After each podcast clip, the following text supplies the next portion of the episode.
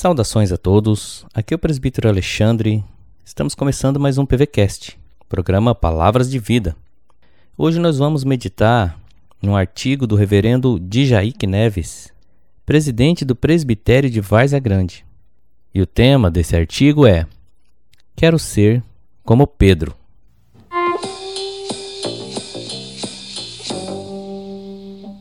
E a palavra de Deus em 1 Pedro, capítulo 2, verso 21, diz assim: Porquanto para isso mesmo fostes chamados, pois que também Cristo sofreu em vosso lugar, deixando-vos exemplo para seguirdes os seus passos.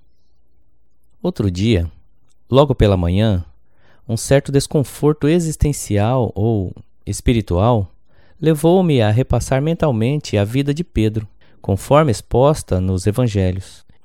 E, ainda que guardadas as devidas proporções e tendo cuidado com a interpretação, e também com a aplicação devida das Escrituras, entendi que quero e preciso ser como Pedro. Explico. Quero ser como Pedro e me ver de um tal modo na presença de Deus por meio de Cristo, que seja constrangido a me prostrar e reconhecer que sou pecador, impuro e por isso totalmente indigno de estar diante dele, experimentar a sua comunhão e, ainda mais, indigno de ser chamado por ele a fazer alguma coisa. Mas também, como Pedro, talvez como num paradoxo, quero aceitar o convite gracioso do Mestre para estar com ele e, conforme suas famosas palavras, tornar-me um pescador de homens. Ou, contextualizando, fazer parte de sua missão de resgate de outros pecadores neste mundo. Quero ser como Pedro e, mesmo com risco da precipitação, da insensatez e da incoerência, assumir a dianteira no desafio de reconhecer e declarar em alto e bom som quem é Jesus. E, à luz disso, confiar no chamado dele para fazer o que, aos olhos humanos, é loucura, como na ocasião em que foi ao encontro de Jesus, andando sobre as águas, em meio a uma forte tempestade, simplesmente porque o Mestre lhe disse para fazê-lo. Quero ser como Pedro e permanecer com Jesus, mesmo quando quase todos desconfiarem dele e de sua mensagem e o abandonarem. Além de reconhecer que só tenho o Senhor, que não tenho para onde ir, e, como apóstolo, confessar que só Ele tem o que eu preciso. Palavras de vida.